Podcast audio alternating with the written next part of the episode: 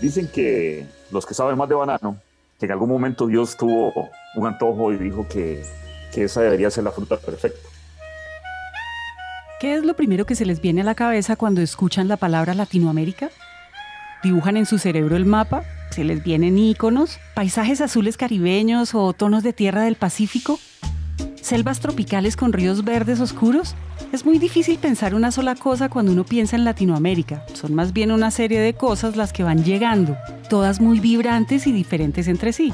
Cuando uno piensa en Latinoamérica también se cuelan olores y sabores que quizás los puedan evocar si les llamamos así. Cayeye, batido de guineo, aborrajado, patacones, plátanos con queso, torta de banano, mejor dicho, la lista de recetas es infinita. Guineo para nosotros es el banano, banana. Pues. Inclusive el guineo también en Colombia lo utilizamos para sopas. Es un plátano verde pequeñito. Mm, o sea que no es ni el guineo ni el plantain, digamos. No, no creo que sea el... No, no, es ni, no, es ni, banana ni plantain, es otra cosa. Yo creo que sí es... Te voy a mandar una foto. Dale, dale, El banano es la segunda fruta más exportada del mundo después del tomate y proviene principalmente de América Latina. Ecuador, por ejemplo, lleva la cabeza en la producción del banano a nivel mundial. El banano para Ecuador es eh, uno de los pulmones económicos. Por ende, yo creo que toda persona que trabaja en la costa tiene algún vínculo indirecto, obviamente directo también, eh, con la industria. Entonces, todos conocemos algo de, de banano. Cuando era niño, eh, en las bananeras de los alrededores del ingenio nos gustaba ir a los, a los, a los rieles a, jugar a policías y ladrones, jugábamos en esa época. Entonces, el banano, digamos que lo conocemos desde, desde siempre. Después de Ecuador, Costa Rica y Colombia son grandes productores de banano, pero también hay producción en menor escala en países como Guatemala, Honduras, Panamá, Brasil, México, Jamaica y República Dominicana. Mejor dicho, América Latina tiene las condiciones para pintarse de paisajes bananeros que si lo piensan representan uno de los imaginarios más fuertes de un paisaje tropical.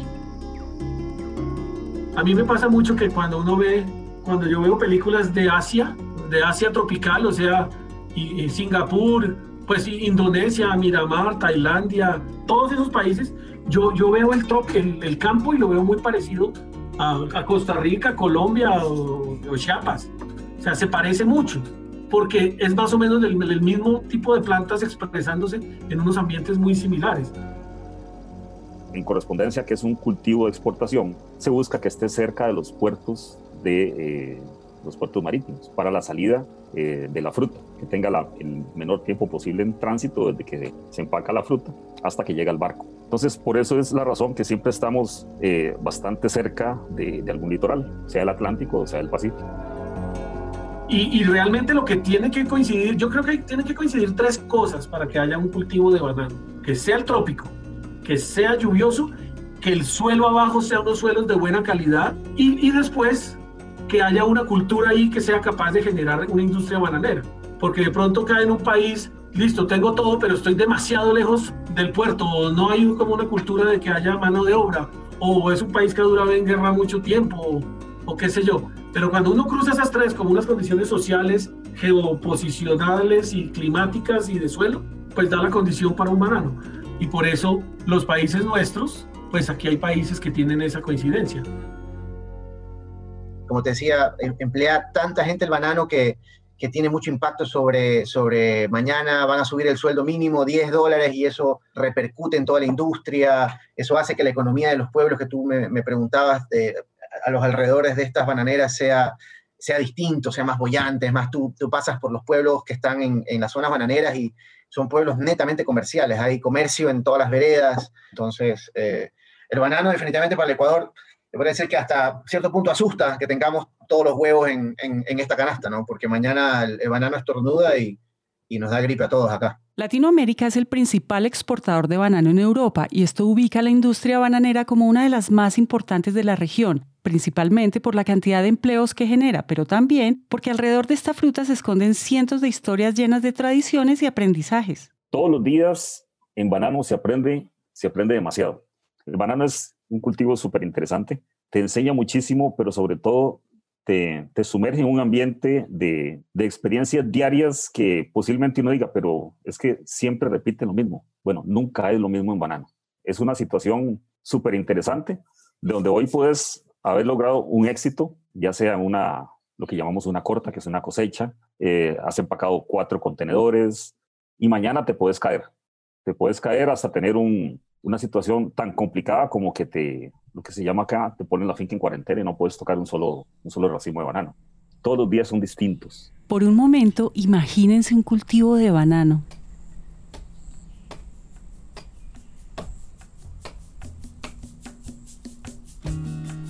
Ahora hagan zoom en una planta, en sus hojas verdes y en la fruta de Dios colgando nosotros como, como bananeros siempre hemos dicho, y lo vas a escuchar en, el, en, términos de, del manejo de musáceas, que es la familia a la cual pertenece banano, esas plantas caminan, aunque no me lo creas.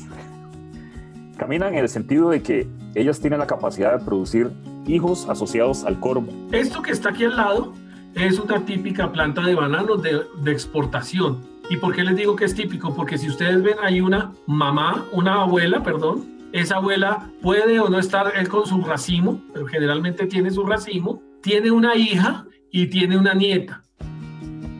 Si no fuera una plantación de exportación o no fuera un cultivo comercial, en vez de haber una hija y una nieta, habrían 15 o 16 planticas alrededor tratando de crecer. Pero lo que se hace en un, en un cultivo comercial es que siempre se tiene así, una mamá, una abuela, una hija y una nieta. Entonces, existen personas especializadas, que son muy técnicas, son conocedoras del cultivo, que seleccionan el hijo que va a ser más productivo.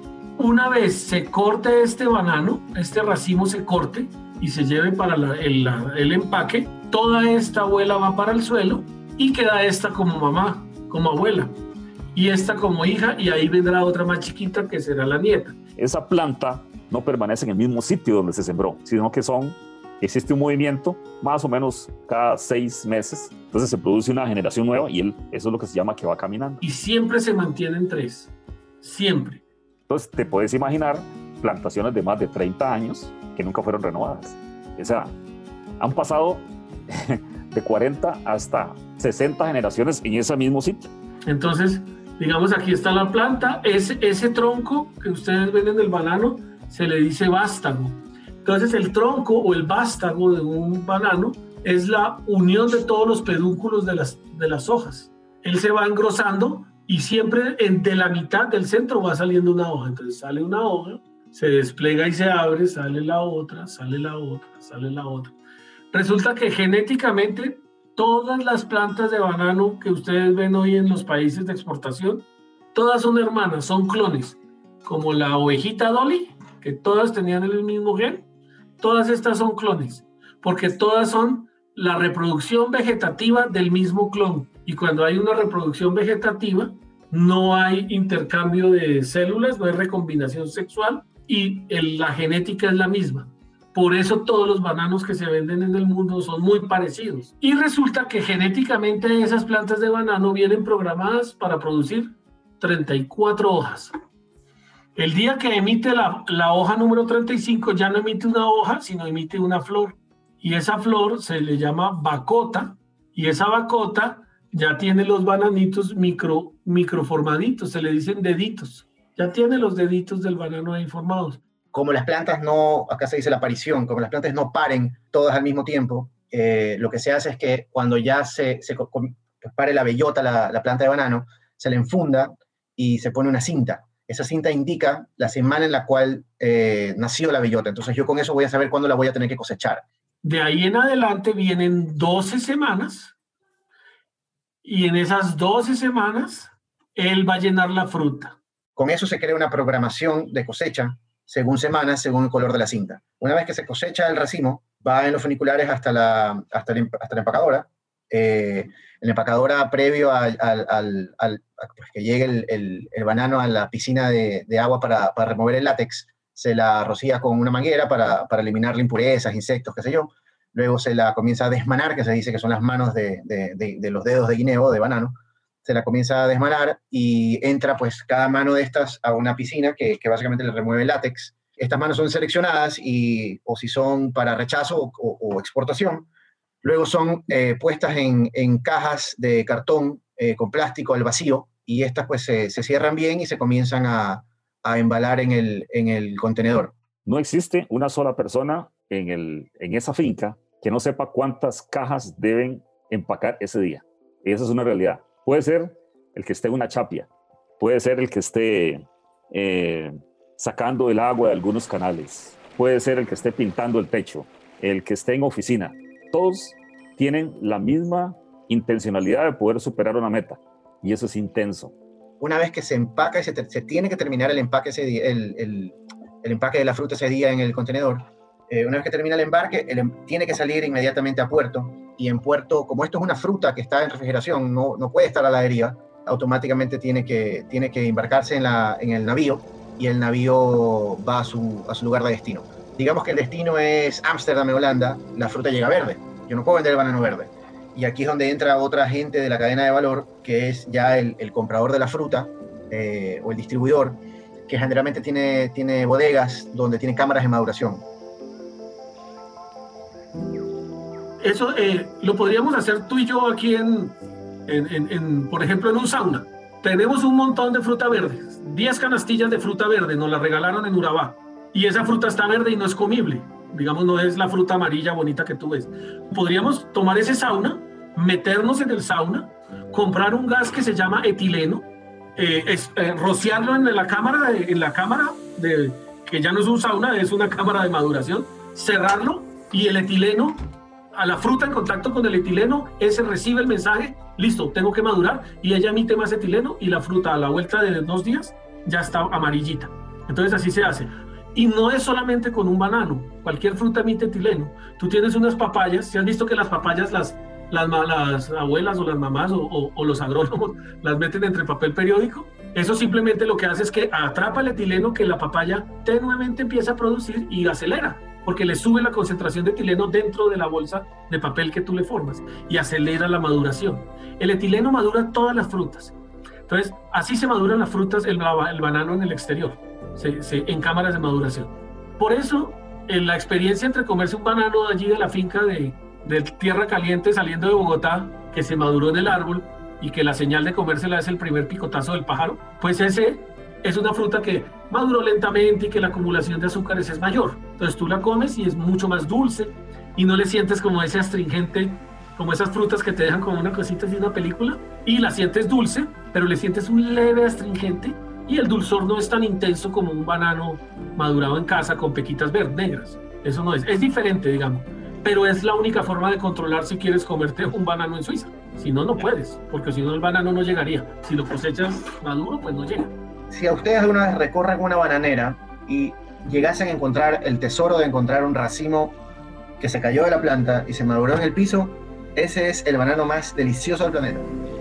Cuando uno escucha, o mejor cuando ve cómo crece una fruta, lo primero que puede pensar es que la naturaleza es perfecta. Y aunque no hay nada más parecido a la magia que una planta que crece, la verdad es que la naturaleza y entonces los cultivos no son propiamente armónicos. La agricultura es, eh, diría, y yo que soy agrónomo, la agricultura es una actividad muy ingrata.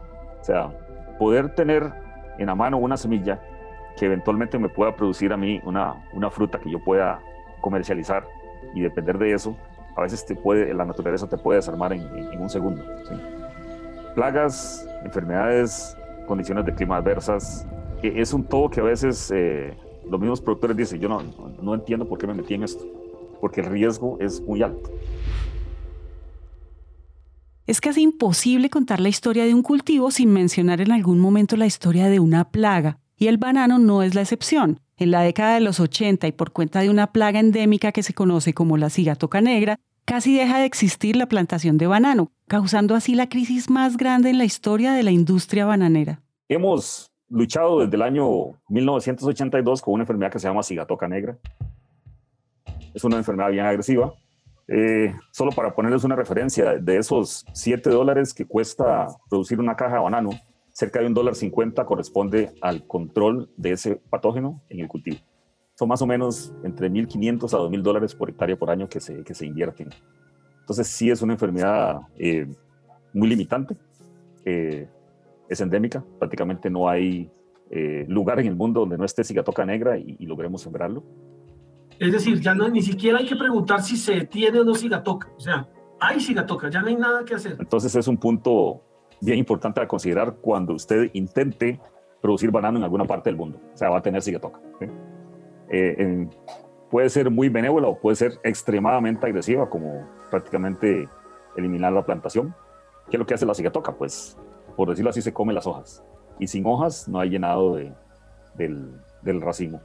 Entonces prácticamente perdemos la unidad de producción. Mira, él sale primero, ustedes han visto como, primero la hoja sale como un tabaquito, es enrolladita, toda como si lo hubieran hecho en la papelería, le dieron a uno el tabaquito de hoja, él sale primero como un tabaquito. Y la razón por la que primero se, se infecta la parte superior derecha de la hoja es porque esa es la punta del tabaquito, la parte exterior de ese tabaco, que se llama la candela, que sale es el primero que se ve expuesto a las ascoesporas de los demás. Resulta que en solo tres semanas, esa punta del tabaquito, si le caen esporas y no le cae un fungicida que lo proteja, en solo tres semanas, por ahí empieza la infección.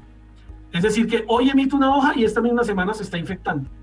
Entonces, por eso aquí no hay detección, la detección temprana no sirve o no serviría porque ya el problema es absolutamente endémico. Esto, esto ya se vive con él, por eso no hay detección temprana. Aquí la importancia entonces de controlar bien si toca, de, mantener la enfermedad a raya, como decimos acá, sin que tenga explosiones de, de, infestación, dependiendo de, la época, de las épocas del año. Importantísimo el tema de los bioestimulantes, y, todos los, todas las prácticas culturales que hay que hacer en la plantación. A menos hojas verdes a la cosecha o sin cigatoca, tu fruta va a ser rechazada por la exportadora.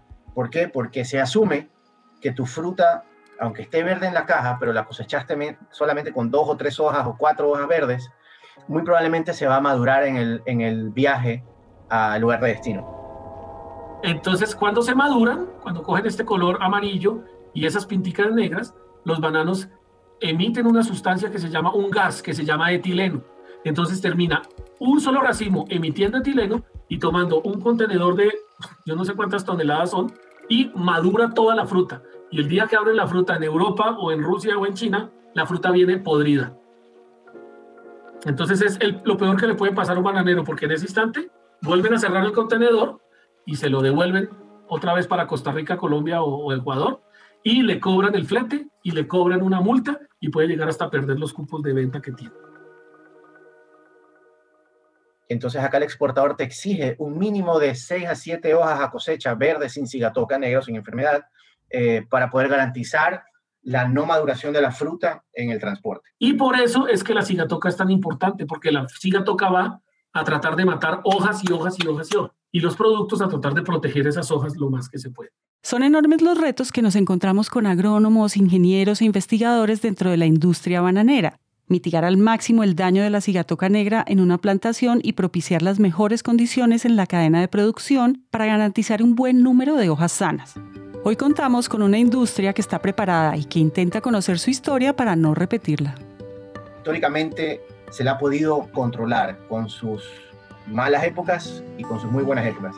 Quizás una época que marcó la industria y a lo cual eh, la industria no quiere volver a llegar, fue la, aparición del, mal de Panamá o, la famosa, bueno, ahora es la raza 4, eh, la raza 1 en esa época, que es el, el, mal de Panamá, apareció acá en 1940, si no me equivoco, en 1950, y esa, esa enfermedad básicamente arrasó con toda la industria bananera del Ecuador, eh, la desapareció y ahí pues eh, su renacimiento es gracias a la variedad Cavendish resistente al mal de Panamá. Y digamos que después de un impacto tan fuerte a una industria que ya en, esa época era bollante, ha hecho que la industria tome muchas precauciones previo a un posible problema que se pueda vecinar en el futuro.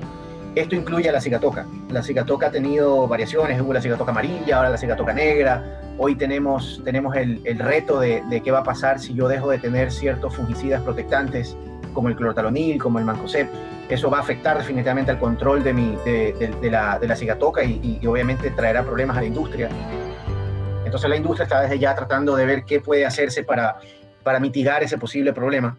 Y, no nunca llegar a algo parecido a lo que fue el mal de Panamá en, su época acá en Ecuador. Gracias a la cigatoca y al menos una vez a la semana y de forma aérea se debe fumigar, de lo contrario por su condición endémica podría acabar con todo un cultivo y de paso afectar todos los integrantes de la cadena de valor. Recuerden, son cientos de miles de latinoamericanos que dependen de esta industria. De una generación a otra, de un país a otro, el banano permea en nuestra cultura. Y en ese lado del mundo no se trata solo de una fruta tropical sobre la mesa, se trata del trabajo de cientos de familias que se sostienen de la industria bananera y que todos los días hacen que sea posible. Hay pueblos que viven a los alrededores o dentro de eh, grandes haciendas de banano, es decir, se deben al cultivo comercial de banano. Entonces, toda la vida social, toda la vida de los niños, de la gente joven, es alrededor de las plazas de empleo que, pues, da esta, hacienda bananera. Entonces, hay muchos pueblos que se deben acá a las bananeras que están a su alrededor. Más que fiestas, como te digo, es, es más un tema de, de aquí nací, aquí creceré y aquí crecerá mi familia, porque es lo que conozco y es la, es lo que nos ha dado de comer los últimos 50, 100 años.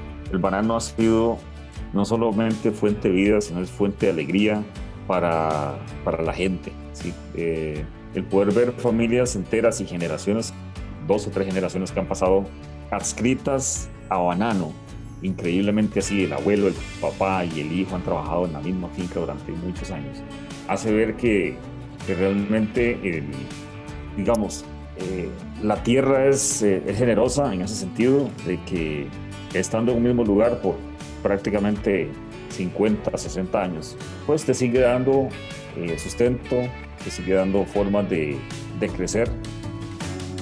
Porque las plantaciones de banano producen todos los días.